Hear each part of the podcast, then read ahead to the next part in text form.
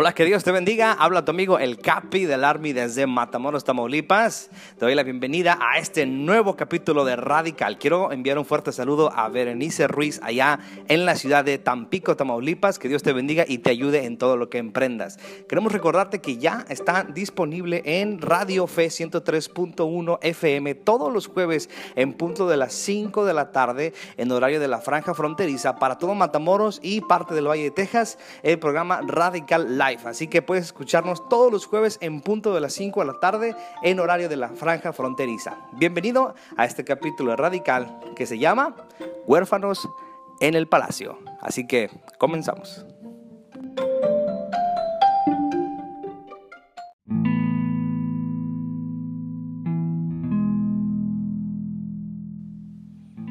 Uno de los temores más grandes de la humanidad es la soledad. Al parecer la idea de quedarse completamente solo es algo que mantiene aterrados a muchas personas alrededor del mundo. Tanto así que las personas realmente nunca están buscando quedarse totalmente solas. A veces sí deseamos momentos de paz, de momentos con nosotros mismos, pero ya cuando estamos en los momentos anhelamos la compañía de alguien.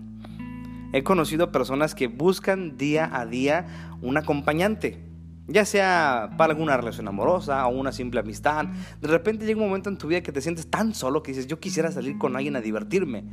Y incluso las personas que acaba de, fallecer su cónyuge atraviesan estos momentos de soledad que muy pocos este, desearían atravesar. Y es que solamente los que hemos atravesado un momento de soledad absoluta, de sentirnos abandonados por nuestra familia, nuestros amigos, este, sabríamos describir ¿Qué tanto no deseamos estar en esa situación? Uno de los sentimientos de soledad nos referimos al sentimiento también de la orfandad, o sea, la ausencia de nuestros padres. ¿Cuántos de nosotros nos imaginamos ya sin nuestros padres?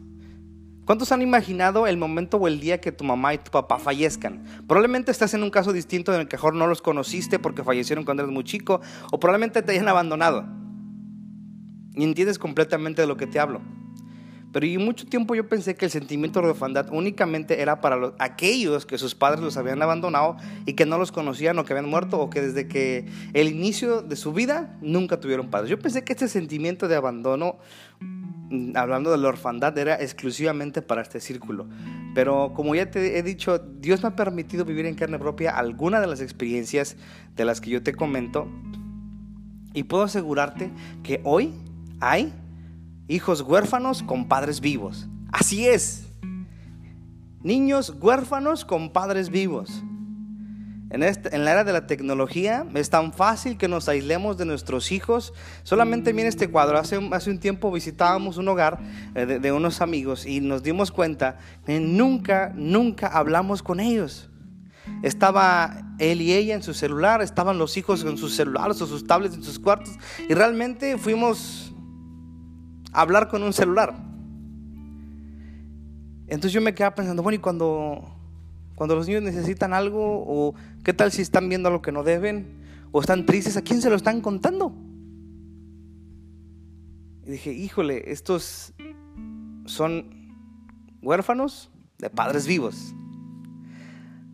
Hay padres que deciden aislarse desde el nacimiento de sus hijos, que no les interesa, no se involucran. Y ahora lo más triste es que ya no solamente en papás, sino también en mamás. Y no nos damos cuenta que estamos volviendo a nuestros hijos huérfanos con estando nosotros vivos. Qué tristeza es, esta situación.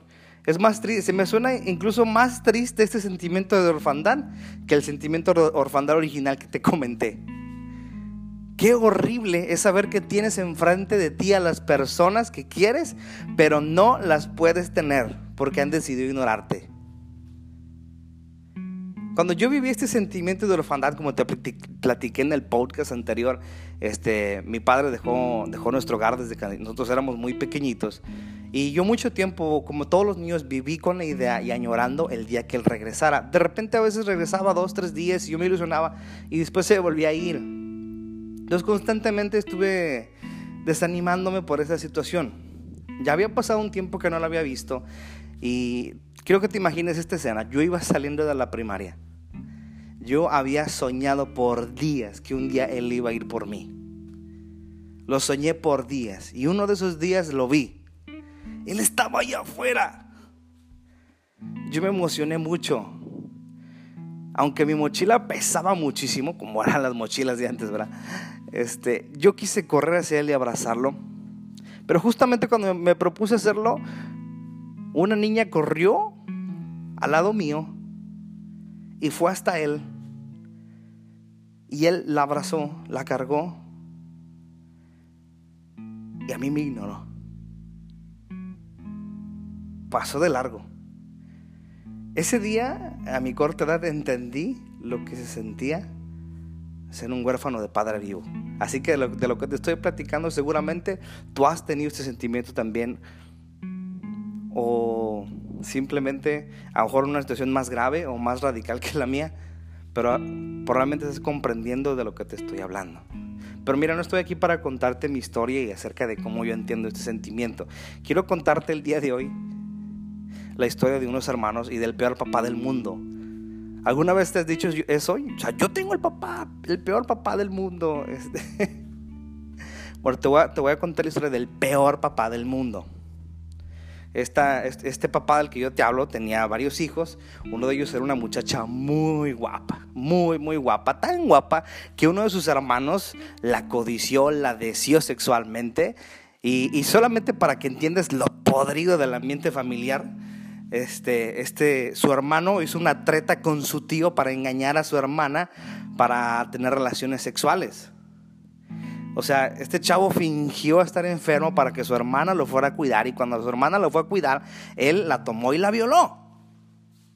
O sea, un ambiente familiar, como te lo dije, podrido. La hermana va y llora con otro hermano acerca de lo que acaba de pasar. Este, el otro hermano se enoja muchísimo. Esto llega a oídos de su, de su padre y y uno de los hermanos pues esperaba, ¿verdad? Que la ira de su papá se encendiera y algo pasara, pero que no se quedaran así las cosas. Pero el papá del que te estoy hablando no hizo absolutamente nada. ¿Te das cuenta? De hecho, en esa historia que te estoy relatando, pasaron dos años y el papá ni siquiera platicó o intentó tratar con sus hijos esta situación. Después de dos años, el hermano con el cual la joven había ido a llorar asesinó al hermano violador. O sea, casi casi estamos hablando de una telenovela horripilante. Y probablemente cuando te cuento esta historia, te, mejor te estás imaginando algo así como Mariana del Barrio, o cosas, este, un, ambiente horrible de escasos recursos, eh, una telenovela de vecindad tal vez. Pero no, no, no, te estoy hablando de tres hijos de un rey, de un gobernante. Y para no hacértela tan larga, te estoy hablando de los hijos del rey David. Así es, David. David, el que venció a Goliat, el que traía vencidos a sus diez miles y el rey favorito de Dios, al hombre que después en el Nuevo Testamento se le va a recordar, como un nombre conforme al corazón de Dios. Yo estoy hablando de los hijos de él. Así es, mira, al parecer David era tan buen rey que se le olvidaba ser buen papá. Esto estaba pasando en la casa de David. David no se había dado cuenta que había huérfanos en su palacio y que esos huérfanos eran sus hijos. La Biblia relata que su hijo Absalón, después de matar a su hermano Amón en venganza por lo que le hizo a Tamar, hizo un golpe de estado contra su padre David, lo cual técnicamente lo obligó, obligó a David a huir. Aparte David ya estaba ganando popularidad entre el pueblo. David lo describe como un hombre agraciado, buena onda, este estaba ganando y técnicamente obligó a David a huir. David se vio obligado, ya no, era, ya no era el David este, joven de batalla, a enviar a algunas personas a pelear por él y a frenar a Absalón. Y lo único que David les pidió a estas personas era, por favor, traten bien a Absalón. Y la verdad es que este grupo que mandó hizo todo menos eso. Obviamente mataron a Absalón. Cuando este grupo va y a decirle la buena noticia al rey David de que ya podía regresar a su reino, la única pregunta de David fue, ¿cómo está Absalón? ¿Cómo está mi hijo? Y, no, pues mire, rey, ya, ya puede regresar a su reino. ¿Cómo está Absalón? Le tuvieron que dar la fatal noticia de que Absalón había sido asesinado. La Biblia relata cómo fue su duelo, cómo fue su tristeza, ya que David había ganado tantas batallas, pero perdió sus hijos. David había estado en tantos velorios de sus hijos, tantos entierros de sus hijos, que en cada muerte de uno de sus hijos yo creo que un pedazo de su corazón se moría con él. ¿Sabes? Y yo creo que él empezaba a experimentar una soledad distinta y aún más dolorosa que la orfandad. Cuando un hijo pierde a sus padres, se le dice huérfano. Cuando un cónyuge pierde a su pareja, se le dice viudo, viuda. Pero pregúntate, ¿cómo se le dice a unos padres que pierden su hijo? ¿Cómo se les denomina? ¿Cómo se les llama? No hay palabra que describe ese dolor. Y David la pasó muchas veces. David estaba tan envuelto en su vida de rey que se le estaba olvidando la vida de sus hijos. La única razón por la cual yo creo que después en el Nuevo Testamento se le menciona como un hombre conforme al corazón de Dios es que era un hombre adelantado a su época y que sabía regresar al corazón de Dios en arrepentimiento, que sabía tragarse su dolor y pedir perdón. No era por las batallas, no era por la fuerza militar, no era por la riqueza del reino, era porque él sabía regresar a pedir perdón. Tenía que tragarse el dolor. Hoy con tristeza veo muchas familias evangélicas que se están guiando bajo este mismo esquema del rey David. Excelentes profesionistas, excelentes músicos, pastores, ministros,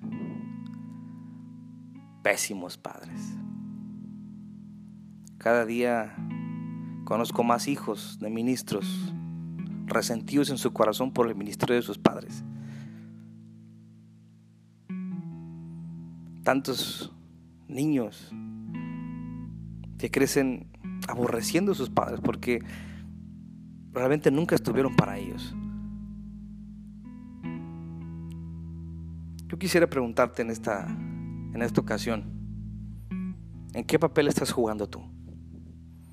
Probablemente en este momento es un padre o una madre de familia que se está dando cuenta en este momento que los frutos que tiene con sus hijos no son los adecuados. Mira, un celular, una tablet, regalos de Navidad, eso no indica que eres un buen papá o una buena mamá. Eso no te da el título. Tienes que ir y amar a tus hijos y escucharlos. Si no, vas a ser como el rey David. Vas a llorar cuando ya las cosas hayan pasado. Joven, si estás escuchando este mensaje también, quiero decirte que así como tú, un día yo me sentí. Pero una persona muy especial me dijo el Salmo 27, 10. Aunque mi padre y mi madre me dejaran, aún en medio de eso, Jehová te recogerá. Así que yo quiero decirte en esta ocasión que si tú no tienes un papá, Dios está dispuesto a ser tu papá. Quisiera que ahí, en donde estés escuchando este, este mensaje, pudieses extender tu mano y hacer esta oración que yo hice hace varios años. Hoy, después de tanto que viví, tengo la oportunidad de ser papá y vivir la niñez de mis hijos al máximo, de no perderme ni uno de, sus eventos, de estar todos los días, de decirle que es especial, que los amo. Y si, si a ti no te dieron esa oportunidad, cuando tengas tus hijos la vas a tener. De ti depende romper esa cadena. Si tú eres un padre de familia que está escuchando esto, ve y ama a tus hijos. No importa que estén grandotes ya. Todavía hay tiempo. Mientras estés respirando, aún hay tiempo. Extiende tu mano y di, Señor Jesús, gracias porque me recibes. el día de hoy. Te pido que escribas mi nombre en el libro de la vida. Recíbeme, acéptame, Señor. Hazme un hombre nuevo. Me arrepiento de mis pecados y quiero ser tuyo solamente. Ayúdame a regresar a ti. Gracias porque has aceptado ser mi Padre Celestial. En el nombre de Cristo Jesús. Amén. Amén. Si has hecho esta oración en esta ocasión, quiero decirte que ese sentimiento de orfandad va a desaparecer. Se va a ir la soledad, se va a ir la depresión, se va a ir la pobreza de tu espíritu. Así que muchas felicidades y que Dios te bendiga. Esto ha sido todo por esta ocasión. Que Dios te bendiga. Nos vemos el siguiente miércoles en Radical. Y el día de mañana, el jueves, te espero en Radical Life en Radio Fe. Así que Dios te bendiga. Soy tu amigo, el Capi del Army.